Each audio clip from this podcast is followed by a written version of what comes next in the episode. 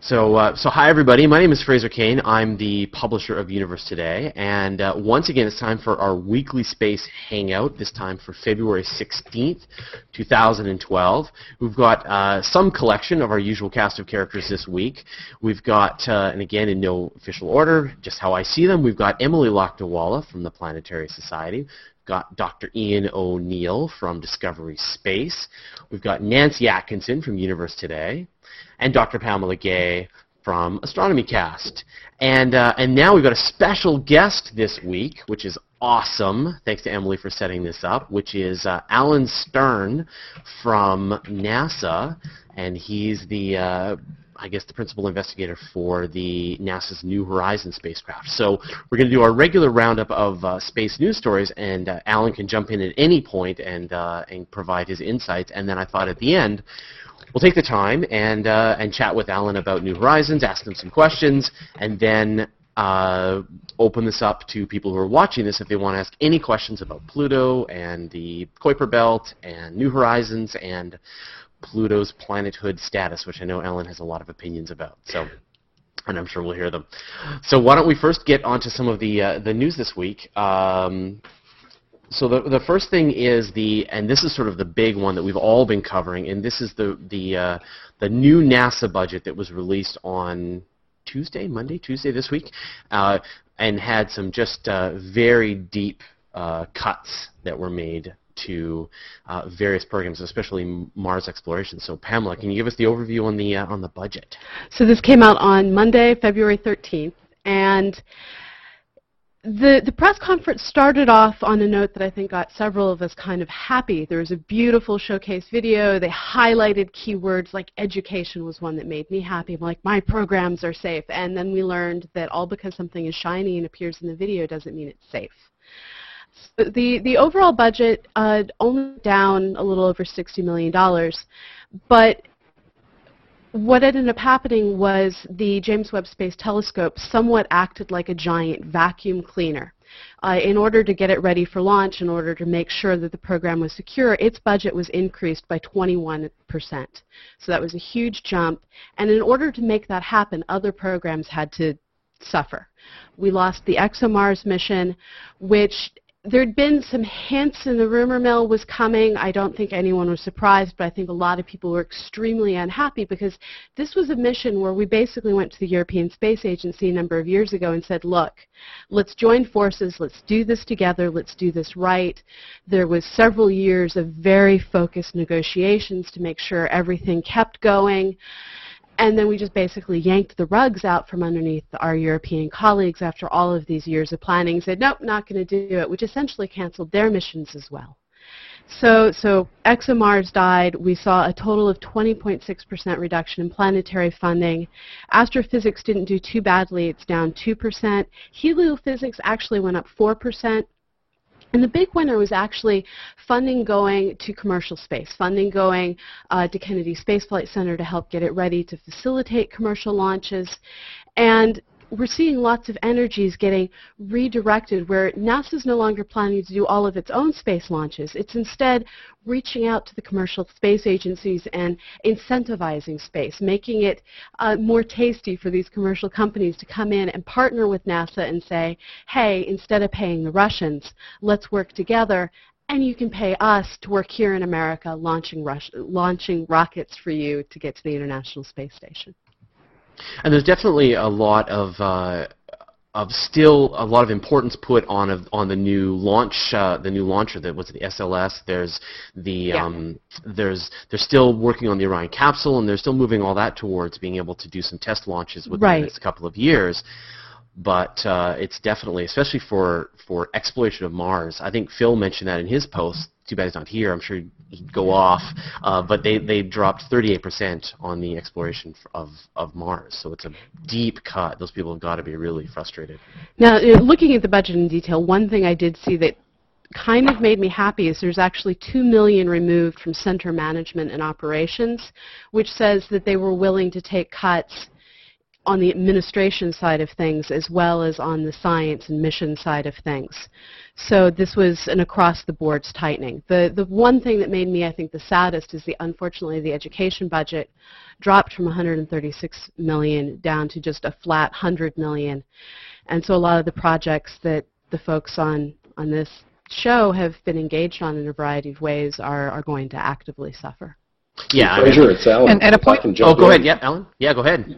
Yeah, you know, um, I've done a pretty thorough analysis of the uh, president's budget request that came out on Monday and spoken to leaders at NASA headquarters who I used to work with. And really the attack on planetary science is much broader than just Mars, not to minimize the hit to the Mars program, but Lunar Quest is zeroed. Yeah, Uh, the Discovery program flight rate is cut in half. The New Frontiers program flight rate is cut essentially in half. Uh, the Outer Planets program consists of studies for the next five years, no new starts whatsoever, and uh, quite a number of operating missions, even those that are still in prime mission, such as New Horizons that we'll talk about later, are receiving cuts. It's really an across-the-board attack on planetary science. Now, you describe it as an attack. I mean, would you say that it's, you know, is one of these situations where it's like political inside about which projects are getting funded and which ones are not? I mean, attack, is that the sort of way you describe it? Well, we can use a different word for it, but the Earth science budget is not not affected. yeah. Uh, the astrophysics budget uh, is is not affected when you include James Webb. As we were saying earlier, it's going way up the total astrophysics effort. Um, the heliophysics budget is in good shape. Uh, all of the all of the cuts that are paying for James Webb and other things in the agency are being focused in the SMD side purely within the planetary division. That's just arithmetic. Yeah, and so what do you think is the core cause? I mean, do you think it's it's James Webb going over budget? Is it you know Curiosity going over budget? Is it because I mean there should have been a lot of money coming back in. I mean, if you look at the funds in the budget for like the the uh, the space shuttle, it's all nicely going to zero as expected. So that should have freed up a lot of funds. Right, and it has, and those funds are being used to build uh, the Space Launch System, the new Saturn V class rocket.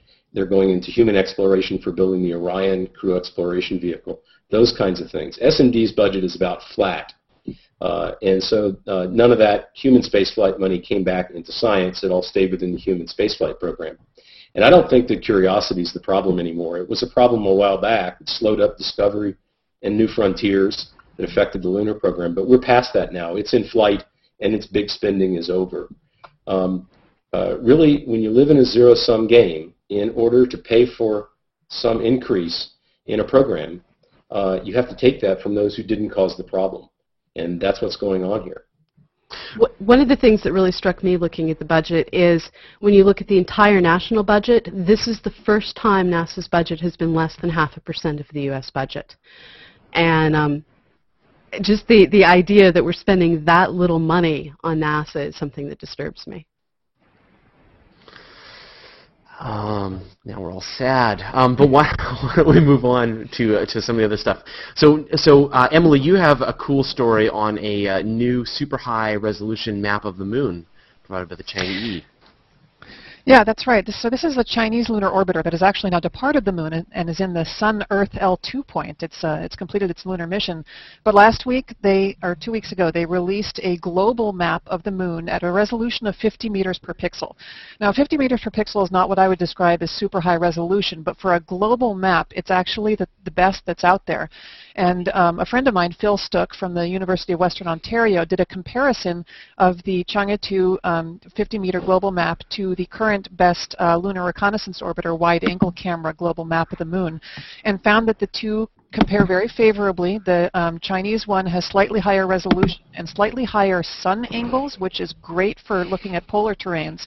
But of course, what Lunar Reconnaissance Orbiter has that the Chinese one doesn't is the embedded, incredibly high resolution detail from the Lunar Reconnaissance Orbiter camera.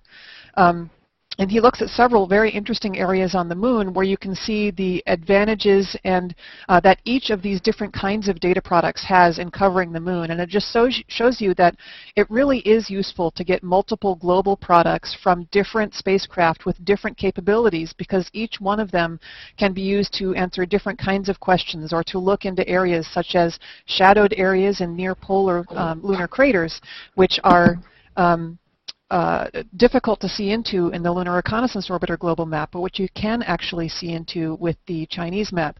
One thing I want to clarify is that when this map was released, there were some Chinese press releases that talked about a 7 meter resolution map, which would be, I think, super high resolution. But I think that those um, that that was a misunderstanding. I think that what was released was a 50 meter global map with detail areas at 7 meters. Um, so there, there, I don't believe there is a 7 meter global map. I think that it's kind of like Lunar Reconnaissance Orbiter where there's the lower resolution global product and then the high resolution details. But anyway, it's great you know, that to have this whole new global data set for the moon. It's a beautiful map and I hope to see more lunar scientists using it as base maps for their lunar projects. How open and available are the Chinese with giving access to the data for their moon map? I mean, the you know we're all really lucky when we have NASA because we can just access all their stuff on all their servers and use it however we want. Are they making this stuff as available as NASA does? Well, um, not exactly, but it, but with this particular map, it is really very easy to get. You can get it by FTP. You just go download it. So um, it's very easy. Um, it's very easy to get. It's not in the same um, exact format and folder structure as we're all very used to with NASA um, data, but um, I certainly have no. I, I downloaded it in the matter of a couple of hours and, and was ready to start playing with it. So it's it's definitely available for the public and for researchers. Right. So they're definitely not preventing or limiting access to the map of the data itself. No, not not in this case. That's really cool. Uh, so what what do you think scientists will be able to do with a map of this kind of resolution?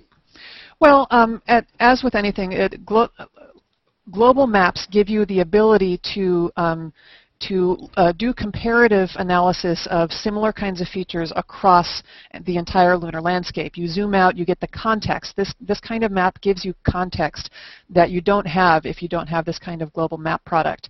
Um, the other thing that it allows you to do is it helps you orient yourself in space with the much higher resolution detail products that you get from, from other instruments. So it's, it's very useful to have something like this.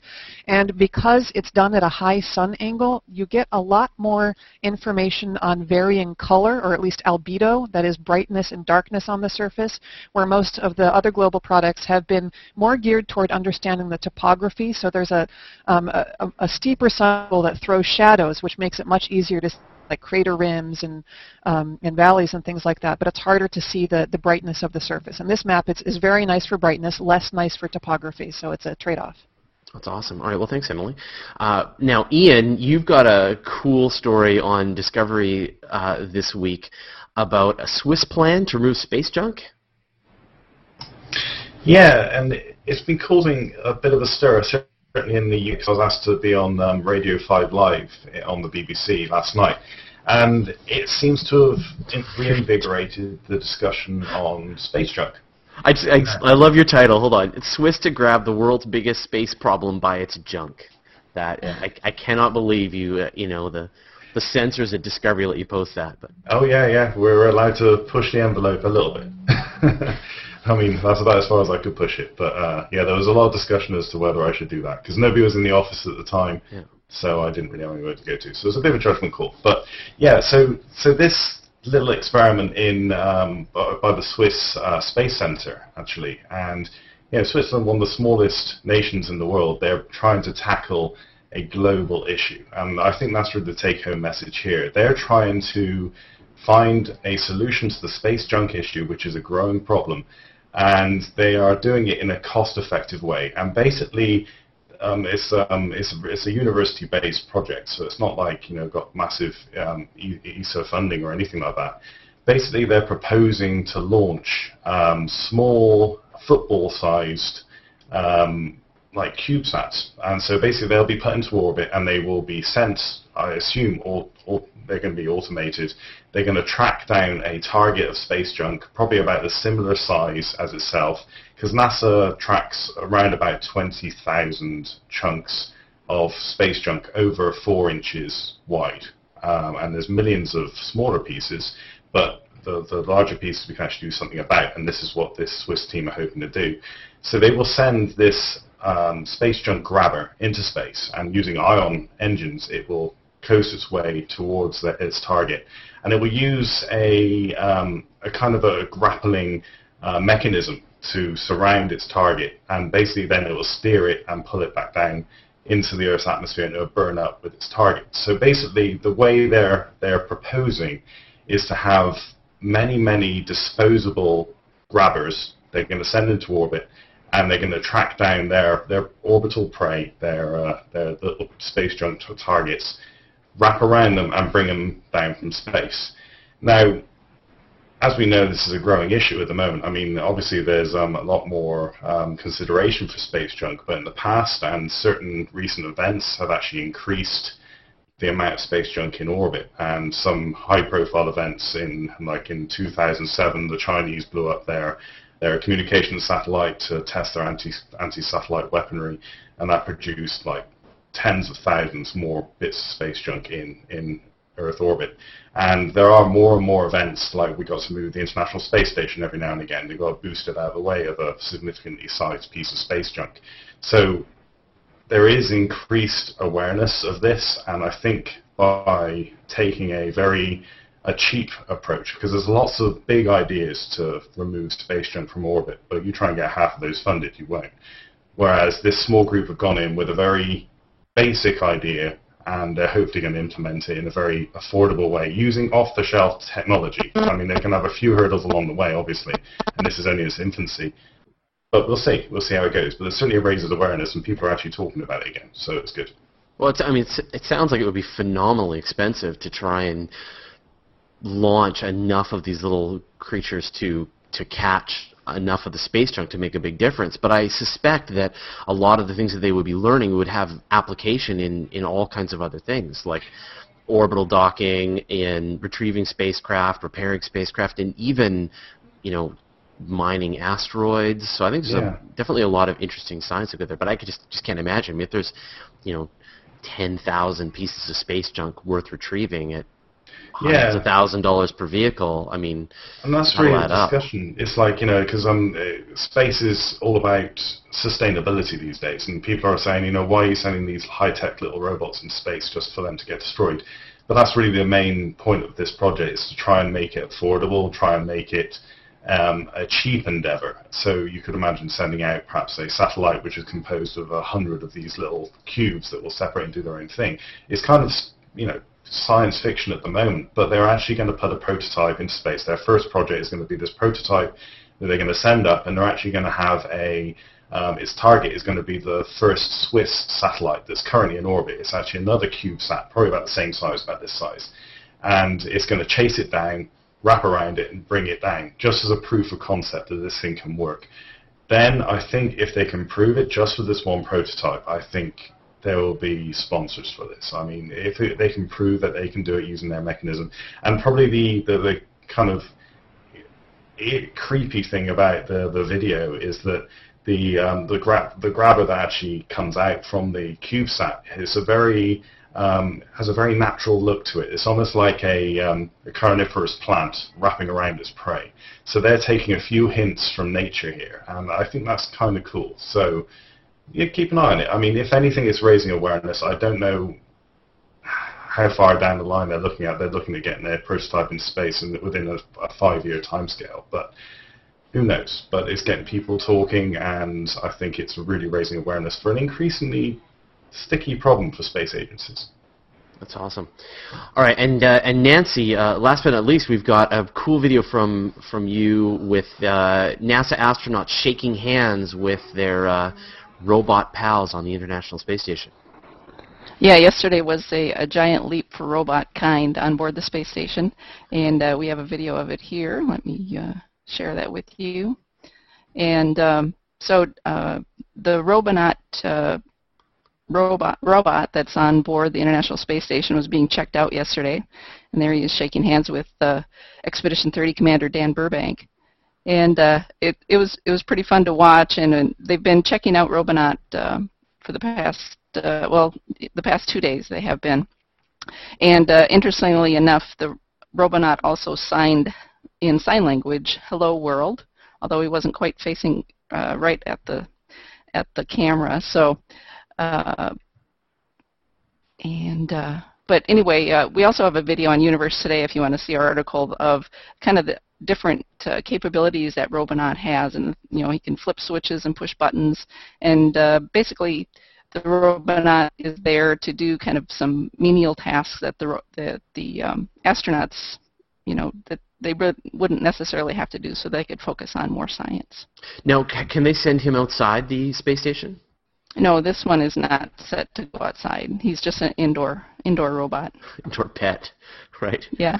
But you can imagine in the future that'd be really handy to be able to have one connected outside. Always, right. Well, the, well, there always hoping Dex- to get in, but never allowed to come in, right? Yeah. Well, there is Dexter, the big uh, dexterous robotic arm outside, and uh, he can actually do some tasks. And they're actually getting ready to have that robot do more things. Um, there's a, a module that's being prepared to be sent up, probably I think in about a year or so, and that would allow the astronauts to uh, put items kind of in an airlock and then shut the door, and then the Robonaut could or um, Dexter could grab them and uh, like install different things outside of the station if if that's needed. That sounds really cool. Well, why don't we why don't we get to the meat of uh, of this week's uh, Weekly Space Hangout and uh, and talk with with Alan Stern about Pluto and New Horizons. So so thanks again, uh, Alan, for for joining us this week. Really appreciate it. I know you're busy, especially with uh, with all of the budgetary stuff that's coming up. So can you give us then a bit of a background on on New Horizons and and your work on investigating Pluto? Sure, and thanks for having having New Horizons on the show. Uh, I think everybody probably knows the New Horizons is a robotic spacecraft that was launched uh, six years ago in January of 06, uh, a very large Atlas V booster, uh, and is on its way uh, to explore Pluto and then the Kuiper Belt. This is the first mission, not just to Pluto, but also to dwarf planets, the first mission out into the Kuiper Belt. It's, in fact, the only outer planets mission on its way to a target right now. Of course, we have Cassini uh, orbiting Saturn. But uh, uh, Cassini and New Horizons are our outer planets program, with Juno uh, going to the uh, giant planets to orbit Jupiter um, a little bit after New Horizons. We'll be arriving in just over three years uh, and making a flyby reconnaissance, which will actually be pretty intensive for about six months, from January through July. We'll be studying the Pluto system on the way in and also as we recede from the system. We have a whole slew of uh, instruments on board, eight scientific instruments, all super advanced compared to uh, Voyager class. And the spacecraft's in great health. It's got plenty of fuel. It's doing really well. We've traveled 22 astronomical units out of 32 that we have to travel. So we have just just a little bit less than 10 AU to go, and um, we're starting to gear up for the encounter. So how I, I think you know it, there was a bit in the beginning where we had it go past. Uh, was there a buzzer? Oh, it had a bit in the beginning where it went past Jupiter. We got some great images of Jupiter and some really cool images of like volcanoes blasting off of Io, and then you know some not a lot, you know, some some photos from New Horizons of Pluto, some pictures back at Earth, but you know, a lot sort of in between time of this of this great travel time. But I know that as we get closer to to, to the actual arrival, things are going to get pretty complicated because you've really it's all just down to this flyby. So can you let us know how things are going to play out for people over the next couple of years so they can sort of set their calendars? Yeah, sure. Uh, Fraser, absolutely. And you're right you know, this is a mission of delayed gratification. There's no question. The solar system is just an enormous place. And even though we were the fastest spacecraft ever launched, we launched so fast that you know Apollo astronauts used to travel to the moon with a 25,000 mile per hour speed. It took three days to get to the moon. We did it in 0.3 days, nine hours on the way out. We got to Jupiter 13 months later. Compare that to Galileo, more than six years to get there. We are barreling across the solar system, but it's a very large place. So we knew from the beginning we had this eight-year period between Jupiter and Pluto where we had to take good care of our spacecraft and plan the encounter, but you know, we don't pass anything along the way. It's really a soldier's journey, if you will. But um, on approach, we begin in January 2015, a little less than three years from now. And we have three approach phases, a very distant approach phase where there's not much science, but we begin to do optical navigation to home in. Uh, we let our instruments take their first look at the Pluto system, uh, and we do some, um, some searches for satellites, but they're not even as good as the searches we can do with the Hubble Space Telescope. So it gets a lot better around April. At that point, we can exceed the resolution of the Hubble Space Telescope, and the images that we send back um, will be better than anything that exists today. And by the time that we get late in the encounter, we'll have images of Pluto and spectra and temperature maps and things like that coming to the ground. And then we have a very intensive nine-day period called the core of the encounter, uh, centered on closest approach, when the spacecraft will be busy virtually 24-7, making literally hundreds and hundreds different kinds of observations of Pluto and each of its satellites, even looking to discover more satellites or rings in the system. We won't be spending a lot of time sending that data back to Earth because we're going to be busy while we're there training the instruments on Pluto. We'll send a little bit of data back on approach the final few days, but really the torrent begins about four days after encounter. And in fact, it takes us about a year to get everything back. And and because it's a flyby, I mean, a lot of when people think about a lot of these missions, they think about like Cassini, for example. It's orbiting Saturn, and so it's just staying there, and it's getting constant images of the planet and the moons. But in this case, you you know, there's no way to make a you know enough of a velocity change to actually go into orbit. So you're going to have to just sweep right past. Are you going to be able to image the entire object? Yeah, we will image um, all of Pluto and Charon that are sunlit as they rotate, and all of the smaller moons as well. There are some permanently shadowed terrains because of um, the season that we're at, just like you know Antarctica uh, is permanently shadowed in the winter. If, if you showed up on a flyby of the Earth in the winter, you couldn't map those terrains. But we're going to be mapping um, everything that's out there that's available to us. And in fact, we're even doing some, I think, pretty clever things. One is we brought along a very long focal length telescope. It's called LORRI for the Long Range Reconnaissance Imager that lets us not only start a lot further out so we have a long encounter, but also when we actually get to Pluto, we're going to have nearly Landsat class resolution with that imager. So if we were flying over the Earth at the same altitude and looking down on um, my home of Boulder, Colorado here, uh, you would not only see uh, the city and the street network, but you would see individual blocks and large buildings and see their shape. So it's pretty, pretty amazing ability. We also have the ability to image the night side of Pluto after we pass by in reflected Charon light. And uh, that's going to be very important for looking at where frosts deposit on the colder night side. Tell us something about both the meteorology and the climatology.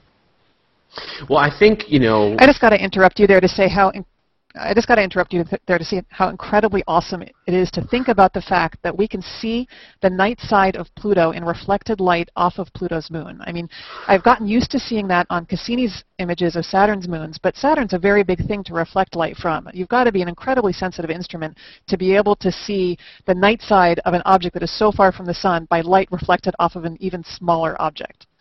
I, you're right, Emily. It, it, does take a sensitive camera, but there's there's something that a, a, lot of people probably don't appreciate unless they do the calculation, because Charon is much closer to Pluto, only 20,000 kilometers. It's really large in the sky, and when you actually do the calculation, if you ask how bright is Charon light, a full Charon moonlight on Pluto, it turns out it's almost as bright as two full moons here on the Earth. So you could read a book if you're on Pluto in a spacesuit right? Just like on a campout, you could read a book at night by Charon light, which is pretty cool thought. So what would you say are the big scientific questions that, that you're going to be answering? I mean, I think the most important things that we'll finally have, you know, we always have these images of the solar system, we've got beautiful photos of everything, and then when you get to that object of Pluto, you've got just like the best resolution from the Hubble Space Telescope or artist depictions, but we'll finally be able to have the actual photographs and put those into these books and be, you know, be done, and finally we've completed the whole set. But, but I mean, you know, the science is obviously the, the key here. So what are the big scientific questions you're going to be answering? Well, Fraser, you know, when I was a boy, I watched the first age of planetary exploration, and it was spectacular to see the first missions to Mars and Venus and Jupiter and Mercury, the first landings on the moon. And what I remember is um, uh, the, the, the scientists, the principal investigators in those days, made a lot of predictions that turned out to be wrong. Mostly we underestimated nature. You know, no one expected Mars to have river valleys and be the complex world it is, and we didn't expect, for example, Venus to be completely resurfaced in the recent past, or Mercury to be all core. No one expected volcanoes in the outer solar system, but we found them the first time we went to go see icy satellites um, with Jupiter. And so what we know about the New Horizons is it's dangerous to make predictions that nature will probably blow our socks off. And we designed the mission from the start not to go after targeted uh, specific questions like you would on a modern-day Mars mission, which would be the 20-something mission to Mars, or Juno, the ninth mission to Jupiter, with very targeted investigations. We're going in eyes wide open with instruments that were designed to do very basic things. Map the planet and its satellites in their entirety, map their surface composition at every pixel on these objects, to map the temperature fields, so we have the surface and the, the temperature as well, the temperature maps, to look for more satellites, to look for uh, signs of debris fields, uh, to study uh, the, the masses of the objects so we can recover their densities from also knowing their, their volume, to do a whole variety of very basic things to assay the atmospheric composition and the temperature pressure structure with altitude. This is the first time we're traveling to a dwarf planet. This is the most populous class of planet in the solar system. It's really on the frontier. And so we're going in to take these very basic data sets and let them inform us what the really cool science is. We just don't know, and that's the exciting part. Right, and then that'll be for the follow-up missions for the other 15 missions to Pluto following, right? Uh, let's hope so. yeah. Um, now, now, like you said, you know, we're doing this really quick flyby. We're going you're going to gather as much information as you can in the, you know, days leading up to and afterwards, and then you're going to be, you know, and then Pluto and and its moons will become disappearing dots in the, you know, in the rearview mirror again. So, what will be then next for New Horizons? Well, we have plenty of fuel, and the spacecraft and the instruments were designed to operate all the way to the far edge of the Kuiper Belt um, at 50 AU. In fact, we have enough fuel on board and enough power in the RTG to fly almost to 100 astronomical units. So um, we're going to write an extended mission proposal, and that will be to um, study objects in the Kuiper Belt. After Pluto, we hope to fly by at least one ancient KBO or Kuiper Belt object and get up close and personal with it on another flyby. We also know that we should be able to make much higher resolution studies of the satellite systems of Kuiper Belt objects from being there in the Kuiper Belt than any telescope back on Earth, even the Hubble. So while we're in cruise through the Kuiper Belt, we'll be making astronomical observations of quite a number of KBOs. And we hope to fly by one. If we get very lucky, we may have enough fuel to fly by two. But uh, I, I wouldn't really bet on two, but there's a chance for that. And then we'll also be studying the environment out there we have space plasma instrumentation and a dust detector uh, that can inform us uh, quite a bit about the kinds of phenomenology that Voyager's been studying uh, at termination shock in the distant outer solar system. And also, because we have a dust detector, we can learn about the collision rates between objects in the Kuiper Belt. We can map the distribution of hydrogen and helium in the heliosphere way out there uh, who knows what we'll be able to do because we're actually going to be asking for proposals for how would you use New Horizons to make observations while we're in cruise across this expanse of the, um, the solar system's last continent, if you will, the Kuiper Belt.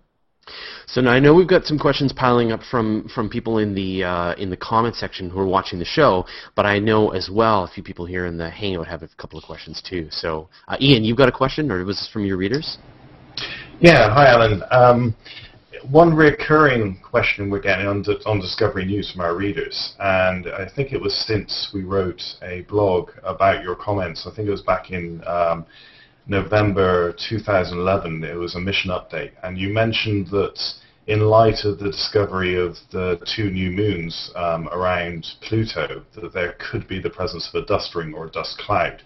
Now, I believe you had a, a, workshop with a lot of experts to discuss this issue. I'm just wondering how far along um, this is going and what other um, observatories are helping out with this, um, this, this, this search for a possible um, hazardous uh, dust in, in Pluto orbit. Yeah, that's an excellent question, Ian. Um, we didn't really appreciate the hazards um, in the Pluto system until last summer when this new satellite P4 was discovered. uh, maybe we should have thought about it more when Nix and Hydra were discovered because any of these small satellites um, uh, uh, produce the same phenomena, and that is whenever they're pelted by something in the Kuiper belt, and that happens all the time, it's a very collisional environment, they don't have very much gravity, so the things that spray out as ejecta from those craters get into orbit around Pluto. And in fact, because the orbit speeds are low, they're like the ejecta speeds, you get a three-dimensional tarball of ejecta. It's not even a planar ring system.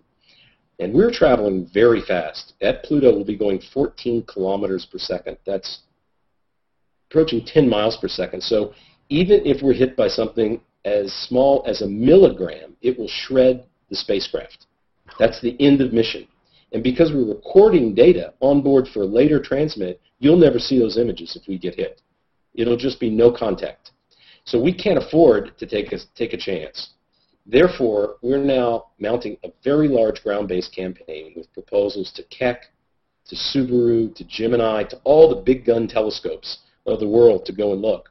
But it's really tough. So we're also proposing to Hubble for time because Hubble, being above the Earth's atmosphere, gives us some enormous advantages. And we're planning a campaign on approach, very high stakes. You could call it last minute, lots of drama on the way in with our LORRI instrument because we can detect things on the way in that even Hubble can't. And if we see satellites down inside of Pluto's orbit, for example, or dust belts or rings or a big spherical halo of dust that could hurt us, we have planned something called a bailout trajectory. It's actually called the Safe Haven Bailout Trajectory with the acronym SHBOT. And we can fire our engines onto that safer trajectory up to days before closest approach switch the computer load out for a different encounter plan, which would go further from Pluto. And uh, although the science wouldn't be as good, it's very important that we, we uh, recognize that getting something is better than getting nothing. And if the object of our affection, the Pluto system, is actually a black widow and it's poised to kill us, then we need to outsmart it. Um, also, was there discussion about aiming towards the orbit of Charon? Was there um, because Charon will be um, cleaning its orbit as it goes around Pluto? So would that make sense? Would that make a, a good window for it to plunge through? Right. So that you're you're on top of this. Uh, uh, we're actually, uh, in addition to looking at where we're going now for hazards, we're also evaluating where to send us, ourselves on that SHBOT trajectory, and there are several candidates. Um, the easiest candidate is just to go far from Pluto, but that hurts the science the most. If we go twice as far out as any satellite that we know of, we should be safe, but we're pretty far out. Um, a clever idea that we've worked on since the beginning is to go straight into the belly of the beast at Charon's orbit, because Charon is a really large object. It's a planet-scale object, um, 1,200 kilometers across with you know a, a kilometer per second escape speed that sweeps a region, a torus, clean over and over every time it comes around every six days. So the thought there is if we go right down through um, where Charon has just been, that may be one of the safest places we could go, but we're not sure. The modelers can tell us uh, really smart things, but until we go and look with these big gun telescopes in space and on the ground, I'm not going to put my billion dollar baby at risk. All right, well, let me see if I got some, some questions now. So just remember, if you're watching this show on uh, on Google Plus. You can post a question into the comments, and we'll try and uh, and jump on those as well. If you're watching this on cosmoquest.org/hangouts, um, you can also tweet a question there, and I think uh, we'll we'll keep an eye on those questions. So, um, hey Fraser. Yeah. What do you think? Which was that? We, ha- we haven't talked Oh, about the phrase. stamp. Oh, of course, of course, The yeah, yeah, yeah. change.org's That's right. petition of course, to get course. a That was- stamp. That was right. That was our that was our our um, the important part. Right. So you've got plans to try and get uh, New Horizons on a U.S. stamp, right? We do. You know, um, uh, uh, one of the things that really got a lot of press uh, back in the 90s about Pluto was when the stamp set for the commemorating the, the exploration of the planets came out, and every planet had its, you know, its first spacecraft there, except Pluto that said not yet explored. And Rob Staehle and his JPL team made a big deal out of that. And even though that's not a scientific motivation, it sticks in people's minds. It's very human. Yeah. We're even flying one of those old stamps um, right back to Pluto just to put it in its face. But um, to fix that situation, um, we are petitioning the U.S. Post Office for, for a new stamp. This is a concept painted by space scientist and space artist Dan Durda. And um, you can go to change.org. One of the things the post office requires is that every stamp come with a petition to show that not just the petitioners, but actually the American public is interested in having a stamp like that that they could use on envelopes and they could collect, etc. And so if you go to change.org and put in the search box Pluto, you'll have an opportunity to help, to click on the button and uh, be a signer, as uh, over 5,000 people now have. But our goal is really high. We want to get 100,000 people, which is almost unheard of. And we might not make that goal, but we can if people tell their friends. And if their friends tell their friends, and this goes a little bit viral. So we're asking for everybody's help. So everyone watching this right now should just take a second, open up another tab, go to change.org, search for Pluto, um, and uh, sign that petition. We'll wait. and then and as uh, soon as you've done that, click done on that. the Facebook and Twitter buttons that are there so that it goes to all your friends um, on those two big social networks. All right. Well, you keep us posted on how many you need, and we'll just keep uh, uh, letting people know until until ninety-five thousand to go. Ninety-five thousand to go. So it's so it's definitely important that you all work on it now. that is awesome. Um, uh, so I guess Stephen uh, Uti asked a question, sort of what I asked. He said, "Are there any potential follow-on targets known for New Horizons yet?"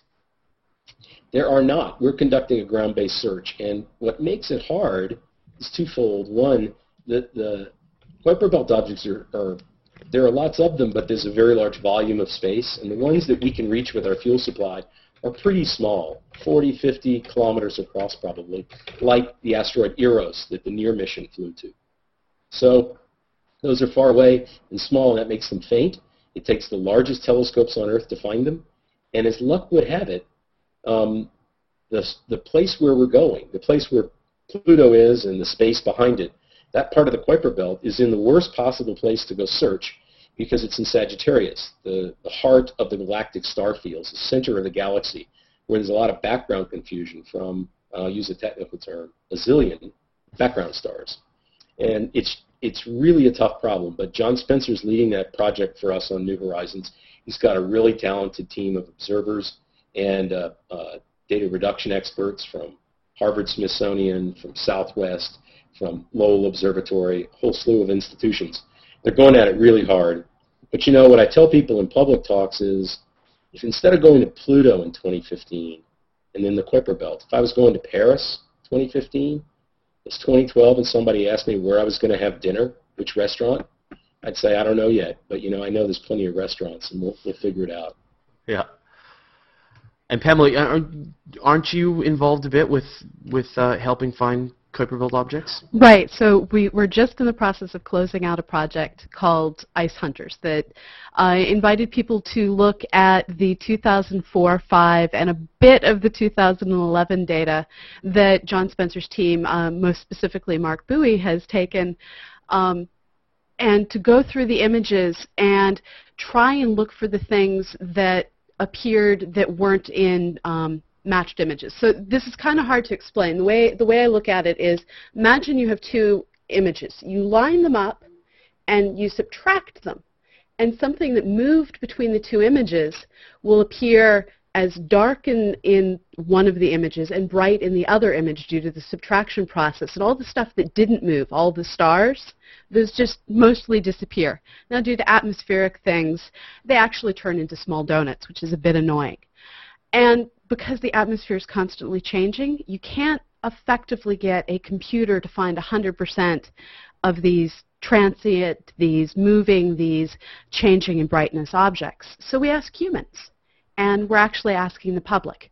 Now, Ice Hunters is just finishing up. I actually have software running right now that's producing the catalogs. That should be going up probably in the next three or four days. But we're getting ready to start a new project, and this new project is actually going to much more tightly constrain how well people are doing. Uh, Marc Buie's team is going to be taking the images and not just giving us the images that contain real KBOs, but they're also inserting artificial ones. And what this does is it tells us, okay, we know that human beings can find all of the computer-generated Kuiper Belt objects down to this brightness. We know they can find them down to this brightness. So we'll be able to say specifically what we're finding, and more importantly, what we're not finding so we can figure out how to go back and look for those things. So that project's going to be coming as soon as the data is done. We're expecting probably mid to mid-March to late March on that one. Right, and so if, people want to get... Can, oh, go ahead. If I could jump in, I just want to say um, uh, thanks to Pamela and the Ice Hunters team. It's a lot of fun having public participation in this mission, but it's also actually really helpful. We, we could not afford uh, to bring that many eyeballs to the table, and they have been spectacular. And we're going to have more data for you soon. We're proposing to more telescopes for Kuiper Belt search time this summer. And so stay tuned. And Pamela, thanks for all your help. Yeah. It's my pleasure. And all of you who want to figure out how to get involved, it's all going to be coming to CosmoQuest. And I will be asking Alan to come back and talk to us along with his science team when sure. we're getting ready for all of this to launch. Perfect. So we've got people combing the restaurants in Paris for you right now, yes. trying everything. And then we'll let you know what's uh, what's good and what's bad. This is truly the Lonely Planets guide. um, uh, there was another question here. So when do you think uh, when will we we will get pictures? Oh, I want to get the person who asked this question. Sorry. Um, so Andrew Castillo wanted to know when will be the earliest that we'll see the close-up pictures from Pluto? When will they sort of match those? I guess the first really nice pictures from New Horizons. Well, I, uh, you'll have to wait for the spring of 2015 for that. Um, we really need to be close, even though we have a spectacular long focal length camera um, we have to get within about one astronomical unit of Pluto. And so it's the last few months on final approach. But the great thing is it just gets better and better. What you see that knocks your socks off 90 days out will be twice as good at 45 days out, and then twice as good still three weeks out, and on and on. Uh, so um, you'll hold on to your hat, I hope.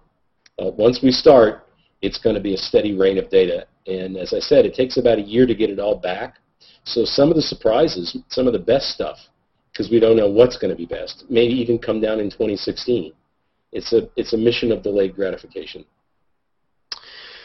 So Howard McCalsey asks, is there any anticipation that the science gathered from the Pluto flyby will contribute to regaining Pluto's planet status?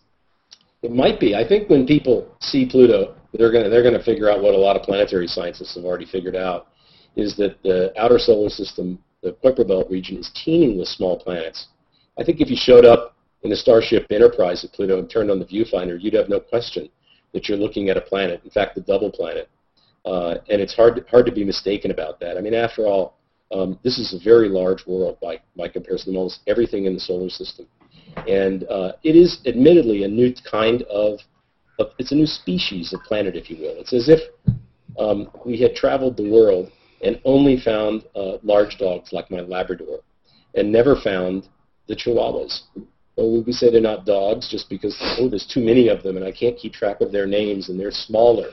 But you know, when you list the characteristics of the dwarf planets, that they have uh, solid surfaces and atmospheres and seasons and polar caps and cores and many times satellite systems, all the same attributes as the larger planets, except that they're just a smaller version not small by human uh, characteristics. You know, by human scale, they're gargantuan. Uh, if you try to drive around Pluto in a car, if there was a highway, it would take you many days because the circumference is greater than the expanse of the United States. But they are a different kind of world, and we're getting used to the fact that the solar system made a lot more planets than most of us learned about in grade school. We probably can't remember the names of them all, just like rivers and mountains, or stars for that matter. But um, more and more people are coming to see that, look, these, these are planets, they're just a different category. They're called dwarf planets, like the sun is called a dwarf star. And uh, uh, I just think that the, uh, it was a real tragedy when the press so quickly accepted uh, the unfortunate definition the IAU adopted. Because, you know, if you put the Earth where Pluto is, it's not a planet either. And anytime the Earth doesn't pass the planet test, you know something's wrong. Uh, Pamela, you had a question. So, so Ceres, is Ceres a planet or not a planet? Hell yeah, Ceres is a planet, of course. It has all the characteristics of a planet. In fact, um, I have gone full tilt. Um, I don't care where an object is. If it passes the test of meeting the attributes of a planet, I want to count it. And so I count all the large satellites that are planets that just happen to be orbiting other planets. Just like galaxies orbit other galaxies, the stars orbit other stars, um, we can have a class of planets called satellite planets, starting with Luna, the fifth terrestrial planet that you've heard about for a long time, and then Europa and Io and Ganymede and Callisto and Mimas and Titan and Triton and go on down the list. The solar system is teeming with planets, and I think that's a cleaner classification system, and uh, I think a lot of scientists are coming to the same just, opinion. Just hydrostatic equilibrium, and that's your that's your well, rolling. I have a, a, Like a very nice two-part criteria. It's actually the, the criteria that was recommended to the IAU by its committee, which I was not on. But um, it just says that A, it's got to be in space, and B, it's large enough to be rounded by self-gravity. Because then it knows it's big. It knows that it's gravity-dominated as opposed to just strength-dominated, like a rock or an asteroid or a comet. And uh, we have a very large size range in planets from about 500 kilometers across all the way up to things even bigger than Jupiter. But you know, this is an inclusive society. We can get used to this. um, I, Emily, I think you've got a question. Oh, you're muted, Emily. Yeah, uh, Al- oh, I'm still muted? No, you're good. Um, okay. Uh, Alan, I've been reading a lot about uh, Kuiper Belt, the large Kuiper Belt objects recently, and the more I read, the more I realize how unique Pluto is among the large Kuiper Belt objects, but then all the others are unique as well. So I'm wondering if you could talk about, do we need missions to Haumea and Makemake and these others in order to learn about the Kuiper Belt, or can we generalize from what we're going to be learning about Pluto?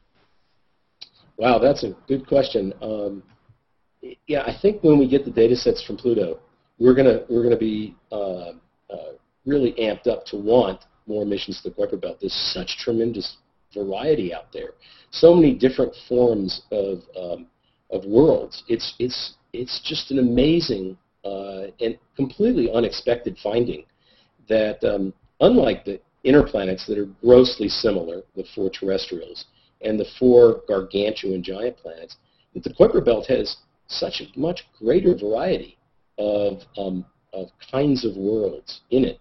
And of course, it's very expensive and it's time consuming to get to the outer solar system.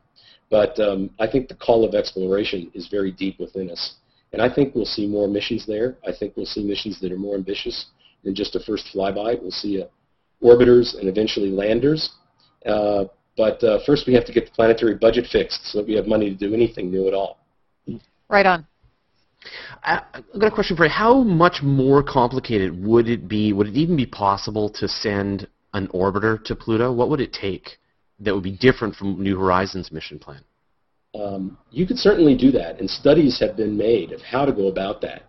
Um, but but unfortunately, you know, it took a it took a 220 foot tall downtown building size rocket to get us moving fast, and to slow us up would take an equivalent rocket at the other end of the line.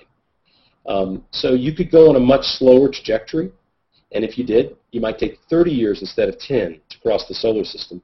But then, with available propulsion techniques like Cassini and a big fuel tank, you could get into orbit around Pluto or one of the other large Kuiper Belt planets. Um, but uh, from a standpoint of the technology, we really know how to do it. It's really a question of, of will and a, question of being willing to wait to take a slow boat rather than a fast transfer out there. Right. Um, oh, Pamela, you had another question. Yeah, I, I was just going to ask, is there any uh, future uh, optimal orbital alignment so that we can go as fast as possible out towards Jupiter and Saturn and then use their gravity to, instead of speed, us, speed up a mission, to slow down a mission? Uh, yeah, in fact, um, uh, you, the real alignment that you would like, but it only comes about every 180 years, is to use Jupiter and Saturn to go faster and faster, and then to use Neptune and fly by uh, the leading rather than the trailing side to slow yourself up just before you're aligned with Pluto. Uh, but uh, that set of geometries was available in the 1980s and doesn't occur for almost 200 years. I sort of think by then we'll have better propulsion. Uh, Yeah. it, it's very hard to do the outer solar system. Uh, it, the timescales are very long, even for very advanced spacecraft like New Horizons to get out there. And frankly, I'm a proponent. If we do more things in the outer solar system, I think we should sample the variety with a number of flybys. Uh, and in fact, missions like that have been proposed uh, to use Uranus or Neptune to guide us to another big KBO as a comparison to the Pluto system. And I think that would be a spectacular mission. Cool. And will this come up for discussion in Beijing? Uh, you mean uh, uh, whether we should do more missions? Uh, the subject pla-? The subject of planets. Uh, I think the IAUs um, uh, sort of missed the mark, and they just figure uh, they don't want to be in the press anymore. I don't think it's going to come up, even in 2015. I don't think it'll come up. But you know, it really doesn't matter because it's really just about consensus. It's about what scientists say. We don't normally take votes in science. Uh, continental drift or theory of evolution, uh, climate change, things like that. Uh, we reach our conclusions sort of individually, and then there's sort of a phase change. Everybody says, "I buy that now." There's enough weight of evidence. We don't go take votes on those things uh, to make it so. And uh, even if we do take votes, it really wouldn't matter very much because we could all vote the sky is green and it wouldn't make it so, would it? It, So all I of it comes. It, the annoying part is who gets to name the suckers and what naming You know, conventions it- are required. It's just, you know, I think the crowd rules. And I think that, um, particularly since the birth of the Internet and uh, uh, 2.0 on the Internet, um, we're seeing more and more of that. And I don't think this 19th century way of doing things with uh, um, committees of, um, of, of old guys in a closed room who hurry up a decision is the way to go. I think we ought to go with what people think. Uh, Nancy, you had a question. Yeah, um, as if Alan Stern wasn't busy enough with the New Horizons, he's also the principal investigator of the LAMP instrument on board the Lunar Reconnaissance Orbiter. And uh, some people might not realize that. But uh, anyway, Alan, I was wondering if you could just talk briefly about some of the latest findings on LAMP. Oh, great. Um, thanks for asking because I just came back yesterday from Tucson where the entire Lunar Reconnaissance Orbiter team had one of our science team meetings. And uh, LAMP is discovering great stuff. So are all the instruments. The moon is turning out to be a lot more interesting uh, than our father's generation thought. Um, for LAMP itself, we've discovered strong evidence for exposed water frost on the surface in the permanently shadowed regions. Uh, we have the fingerprint of it, and uh, that's a published result. Uh, a non-published result, but one that I talked about at science team meeting that we're just about to submit, is that we've now seen helium in the lunar atmosphere. Uh, this is a big discovery. Um, uh, it's never been seen by remote sensing before. And uh, the next question up is whether that helium is captured helium in the solar wind or whether it's instead radiogenic um, helium coming from the decay of uh, unstable isotopes inside the moon that's leaking out, sort of the voice of the lunar interior. We don't know, but we know how to find out with more observations, how to test it. Basically, we're going to test for the correlation in helium abundance um, that we're observing with the current solar wind conditions day to day. And if they track together, we know it's the solar wind. And if they don't track at all, then it's probably an interior source, an endogenic source. That's, uh, that's next on our plate. We're looking for other gases in the lunar atmosphere, particularly noble gases, because they're so important to understanding the cosmochemistry and the formation of the Earth-Moon system. But um, uh, we're also studying the surface. In fact, with this ultraviolet spectrometer, LAMP is the first uh, instrument in the ultraviolet to map any world, any solid surface in its entirety. So we're learning a lot about space weathering. Uh, we're learning a lot about how geology, geophysics, geochemistry all interact to give us new signatures in the ultraviolet that our other tools in the infrared um, can't help us with. And LRO is in great shape, also proposing an extended mission. It actually has enough fuel to go for seven years or more, and we're hoping that it gets approval to do that. Um, got a couple of questions from Twitter. I thought I would throw these in. So Eric uh, E. Corrigan wants to know, will the Pluto pictures be in color? Some of them will be in color, and some will be uh, panchromatic or black and white. Uh, we have a color imager with four color filters on board, uh, and it takes a red picture, a blue picture, a green picture, and then the, a special composition filter for methane on the surface of Pluto. We can combine those into color, and you may have seen, or you can go and Google imagery that we took in the Jupiter system of Io with the Tvashtar going off in blue, and beautiful pictures of Jupiter's Yeah. cloud systems. And, and we're designed actually to do better at Pluto than at Jupiter. Jupiter was so bright for our cameras, being in the almost in the inner solar system, that we could only look at Jupiter from the side when the angular dependence of the light sort of toned everything down. We're really tuned to be far away with very sensitive instruments, and uh, you'll see color of Pluto. you'll see color of Charon, Nix, Hydra, P4, and other satellites as well. And Emily, I think, just put up a, a picture that New Horizons made, a pair of pictures of Jupiter's um, volcanic moon Io with that blue um, uh, bit at the top being the Tvashtar volcano going off as we went by in 2007. That is amazing.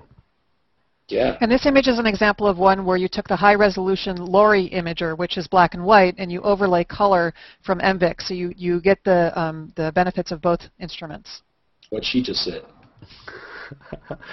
um, so one suggestion from the Twitters, uh, Dennison X says to get Stephen Colbert to endorse your stamp for quick uh, quarter million hits, which I think is a really solid idea. So and that's a rocking idea. Now I just Yeah. have to figure out who I'm one degree of separation from Colbert with. Neil deGrasse. Tyson, There's an idea. yeah, they're they're close, they're tight. So if you can get uh, get him involved, uh, That's a great idea.